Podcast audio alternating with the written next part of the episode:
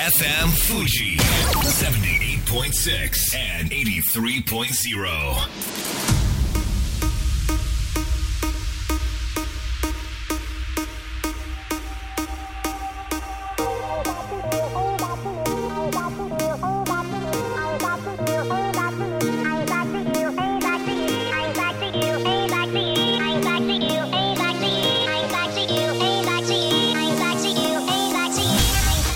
月曜夜のひとときいかがお過ごしでしょうか？この番組「みんなのラジオは」自分の故郷を盛り上げたい誰かの役に立ちたいぜひ知ってほしい聞いてほしいそんなたくさんの思いを発信していく番組です。本日で第96回の放送東京代々木のスタジオビビットより公開生放送でお届けしてまいります。えー、おとといの土曜日、神宮外苑花火大会を神宮球場のスタンドで見ておりましたら、一瞬、あれ？これ演出？それとも事故？と迷ってしまう場面がありましてその後しばらくして安全確認を行っております。しばらくお待ちくださいというアナウンスが流れあやっぱ演出じゃなかったんだと分かったわけですけれども後に花火は再開されて最後まで楽しむことはできました。たくさんのイベントがある楽しい時期ですけれども安全には十分配慮していただいて良い思い出作っていただけたらと思います。しかし何やら台風が近づいてきているようで関東は明日から天気が下り坂。金曜までパッとしないようなんですけれども実はその金曜日8月16日は川口湖で FM 富士の特番がございます。タイトルはエターナルブリーズ in 富士川口湖灯籠流し。えこちらも生放送なんですけれども私今年で6年連続パーソナリティをさせていただいているんですが今週一番天気が悪くなるのが金曜日と言われております。りましてちょっと待ってと、すでに新宿駅から川口湖駅まで1本で行ける富士急行特急富士海遊20号のチケットを往復で購入済みで、うーん、どうしたらいいのと、指示待ちの状態です。久しぶりの指示待ち、なんか嬉しいなという感じですけれども、こんばんは、DJ 西川俊也です。さあ、そして番組の進行はもうお一方。どうも、毎日健康唐揚げ生活、有野いくです。よろしくお願い申し上げます。よろしくお願い申し上げます。いや花火や夏のイベントいいですね。ね私もですね、うんうん、昨日人生初めての夏フェスに出演してきました。おおすごい。はい。ジムビームサマーフェスっていう名前のイベントなんですけれども、うんうんうん、もうみんなこう、まあ、アルコールを持ったり飲み物を持って、はい、ザンギ唐揚げ食べてイエーイっていうフェスに出演してきてですね、はい、夏を実感しております。実感してそれを演出してきたということなんですね。そうなんですよ。場所はどちらですか？札幌です。札幌まで行って、はい、そして代々木まで帰ってきていただいたと、はい、いうことでお忙しい中ありがとうございます。じゃあ、まあ、仕事を通して夏を満喫しているって、うん、今、なんか言いました？ただいま。ただいまです。はい、びっくりしました。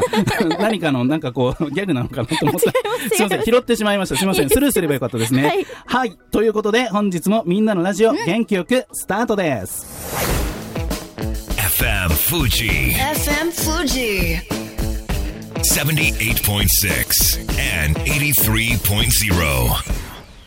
この番組は株式会社フレイマ、アペライオン株式会社、柴田ホーム会計事務所、甲州藤川本菱純米大吟醸の提供でお送りします。さあここからは株式会社フレーマ当番組のコメンテーター大室秀明さんにも登場していただきましょう。大室さんよろしくお願いします。よろしくお願いします。えー、お盆シーズン真っ只中ですけれども、はい、いかがお過ごしですか？もう今日4日目だったんで疲れました。おおな何を？伝わる人には伝わるオタクの祭典でございます。ああコミケね。はい夏コミ今回4日開催、まあいろいろとちょっとあのイベントとしてまあ狭くなったにもかかわらずどうなってるのかっていう見学と、はい、あとまあ人の動線と青海展示場をどうやって活用するのかなっていうところをちょっと見てきたっていう感じなんですけどね。はい、まあ、ツイッターでの情報しか私は知りませんけれども、はいはい、まあ、何やらちょっと熱中症で倒れた方が出ちゃったとか、まあ、ちょっとしょうがないっちゃしょうがないんですけどね、まあ、あとはその、ね、ななんだろうな、この夜から並んじゃいけなかったのに、6000人もの人がその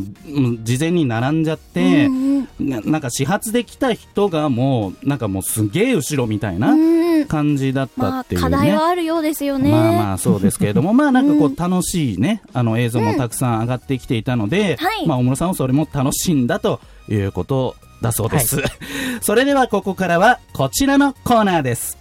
AB ラボの宇宙に挑めこのコーナーは宇宙ビジネスのオンラインサロン AB ラボが宇宙時代の到来に向けて宇宙に挑戦している方々をゲストに招き紹介していきます。はいそれでは AB ラボ代表の伊藤正幸さんです。伊藤さんよろしくお願いします。はいよろしくお願いします。では伊藤さん自己紹介とそして AB ラボの紹介をお願いします。はい AB ラボ代表の伊藤です。AB ラボは宇宙ビジネスに興味を持った人たちが集まって、うん、えー、一緒に仲間を作って協力しながら宇宙ビジネスに挑戦していくというような団体です。はい。伊藤さんね、いつもこの現場ではジャケットとか着て、ね、うん、あの、スタジオに入っていただいてるんですけど、はい、今日 T シャツ短パンすごい、ラフの服装。はい。どうしたんですか？今日休みです。お盆休みということで、まあ そんな中ね、はい、生放送にお越しくださってありがとうございます。はい、ますさあ、いつも伊藤さんから素敵なゲストを紹介していただいているわけですが、本日のゲスト、ぜひご紹介くださいえー、今日は東京大学医学部で、えー、勉強しながら宇宙医学をテーマに活動している石橋拓磨さんを連れてきました石橋さんよろしくお願いしますはいよろしくお願いしますでは自己紹介お願いしますはい、えー東京大学の医学部医学科3年の石橋拓磨と申します。えー、医学部で勉強する傍ら宇宙医学っていう学問をテーマにあのいろいろ活動する学生のコミュニティをあ主催しています。うん。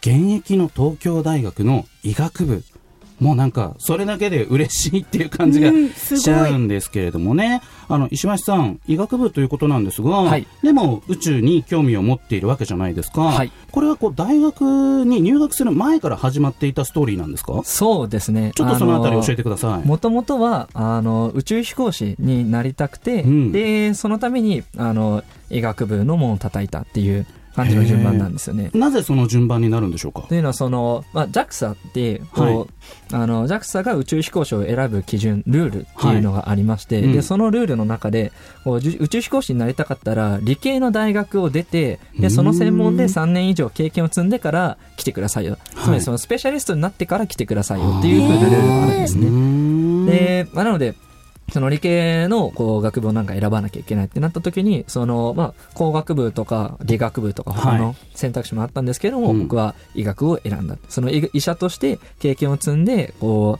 う、まあ、えー、と専門知識を持った上でそれを宇宙に生かそうっていうふうに考えたっていうことですね。それで東大の医学部入っちゃってすごくないですか？大室さん。恐ろしいですね。恐ろしい、ぴったりな表現をしていただきましたけれども。さ あ宇宙医学についてぜひ石橋さんに教えていただきたいんですけれども、はい、宇宙医学とは何なんでしょうか、はい、そうですね。宇宙医学というのはですね、うん、あの医学の一分野です。内科とか外科とかと同じような感じのあの人が宇宙に行ったらどうなるのかっていうのをこう研究したりあるいはその人が宇宙で健康に生きるためにどうすればいいのかっていうのを考えている学問ですね。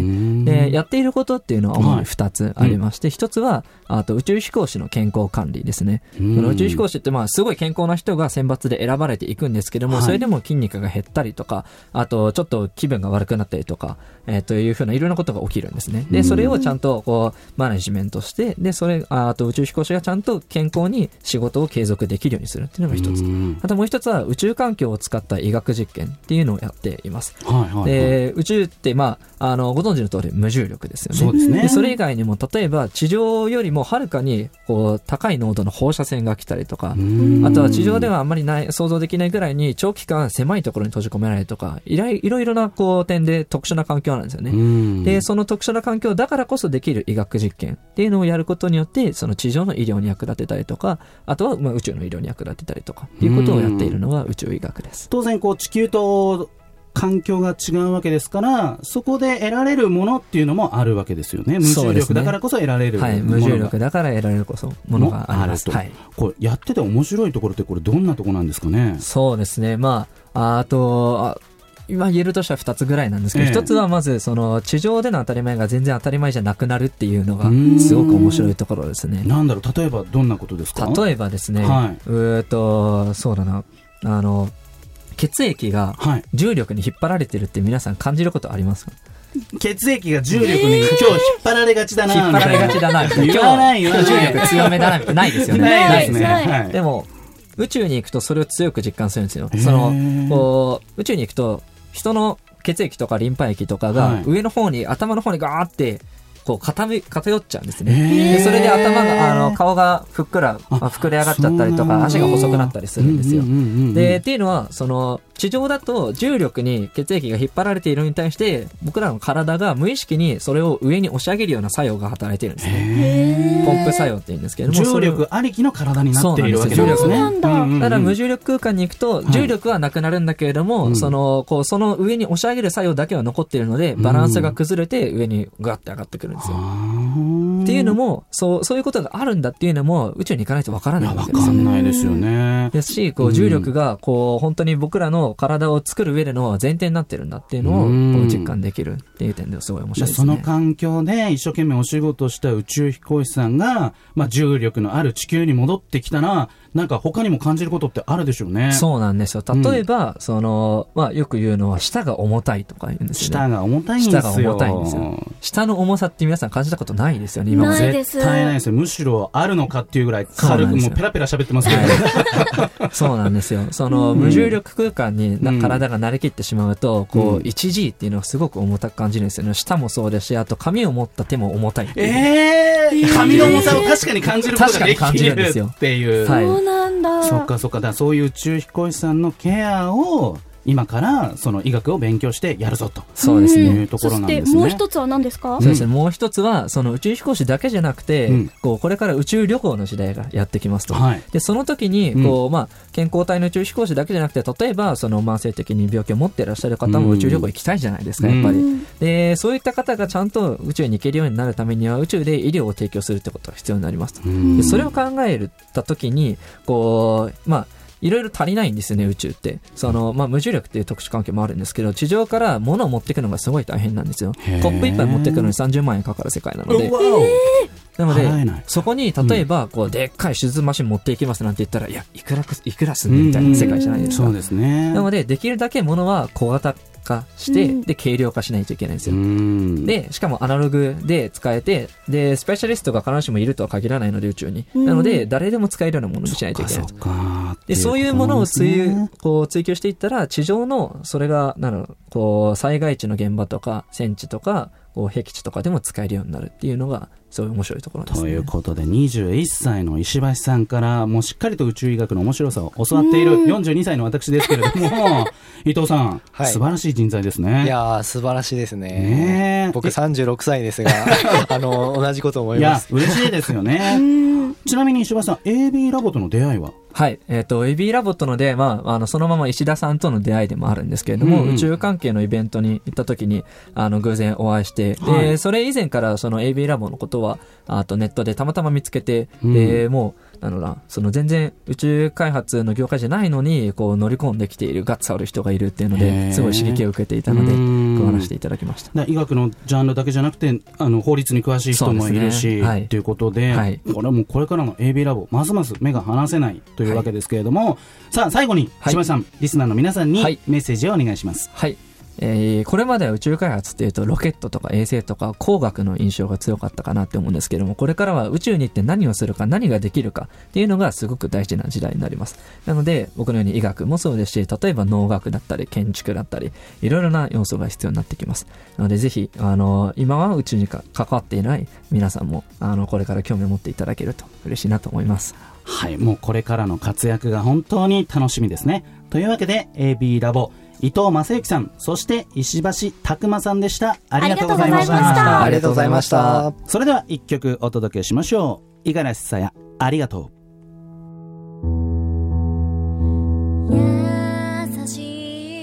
誰にも見せ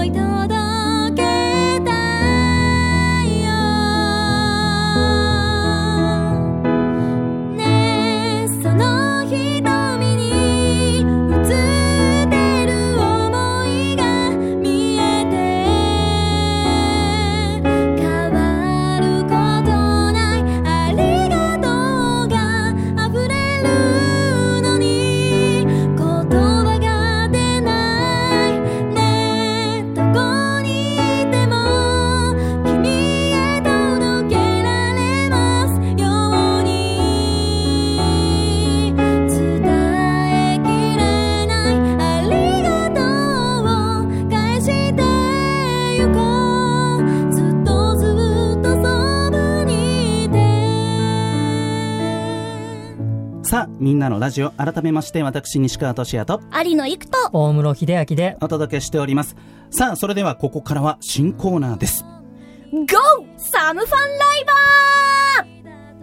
さあ、このコーナーは、ライブ配信事業を手掛けているサムシングファンが、今、とってもナウイライバーを紹介するコーナーです。記念すべき第1回目、本日のライバーは、伊賀ぴょんこと、五十嵐さやさんです。はい、五十嵐さやです。よろしくお願いいたします。よろしくお願いします。改めて自己紹介をお願いします。はい、えー、梅干し大好きアニソン系シンガーをしております。五十嵐さやと申します。よろしくお願いいたします。おー、実はですね、西川さん。はい、はい、私、伊賀ぴょんと、マブダチなんですよ。マブダチ、マブダチ。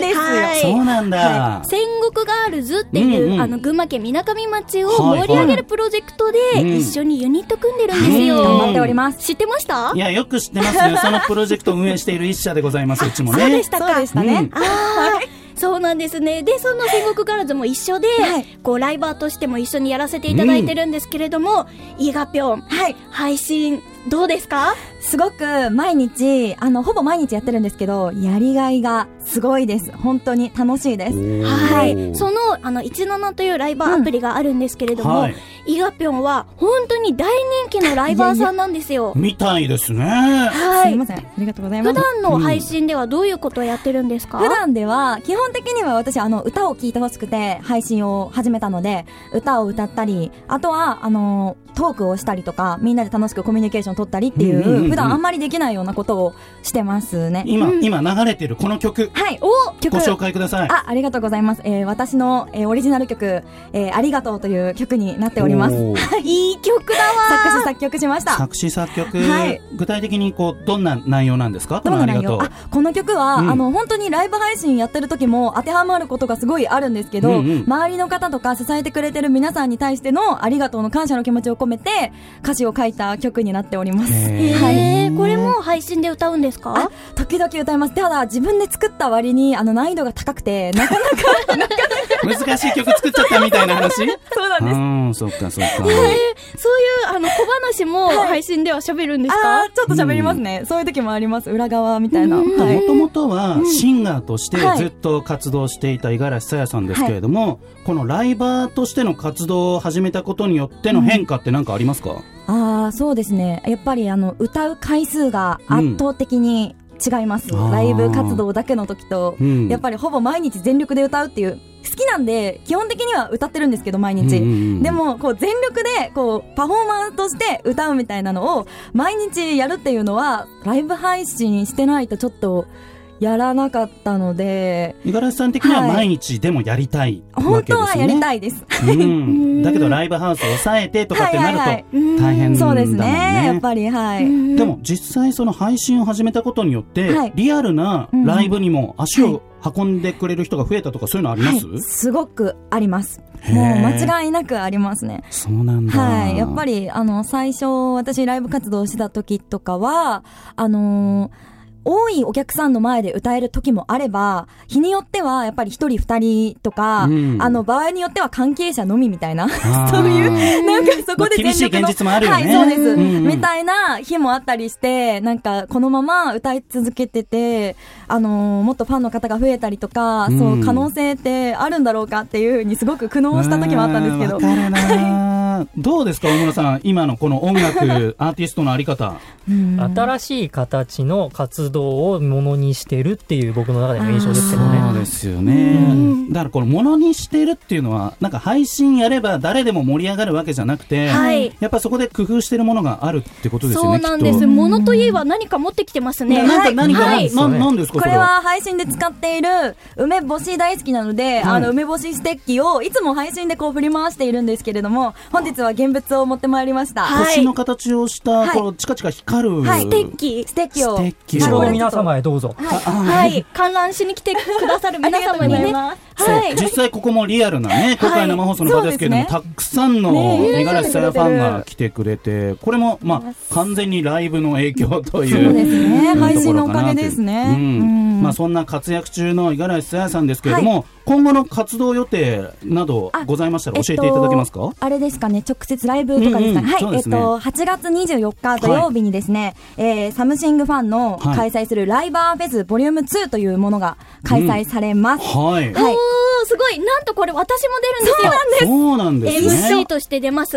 いや、このイベントですね、いろんな人気ライバーさんが出演して、とにかく面白いことになること間違いなし。ぜひ来てほしいですね。はい。場所とか聞いても大丈夫ですか？はい、渋谷のアンダーラウンジというところです。よかった、答えられなかった。どうしようと思ったんですけれども。大丈夫です。渋谷のアンダーラウンジで開催される8月24日。8月24日。ぜひ、あの、五十嵐さやさん、ツイッターやってらっしゃいますのでね、ぜひそちらで情報などもチェックしていただければと思います。さあ、そろそろ時間がやってまいりました。では、公開生放送でね、見に来てくださっているファンに向けて、そしてリスナーの皆さんに向けてメッセージをお願いします。はい、えっと、いつも見てくれてる皆さん、本当にいつも応援ありがとうございます。今日も来てくれた皆さんもね、本当に温かくて、本当にいつもありがとうございます。えっ、ー、と、たくさんの皆さんがですね、ライブ配信を、あの、されてるんですけれども、えっ、ー、と、本当にいろんな夢を追ってる人がいるので、えっ、ー、と、全然興味がないよっていう人も見てみたりですとか、あと、配信してみたりとか、お気軽にしていただければいいかなと思います。もっと盛り上がればいいなと思っております。それでは、以上でございます。はい。というわけで、本日のライバーは、五十嵐さやさんでした。はい、ありがとうございました。ありがとうございました。いやー、いがちゃん面白かったですね。そうなんです。もう本当ひまわりみたいだなっていつも思います。うん。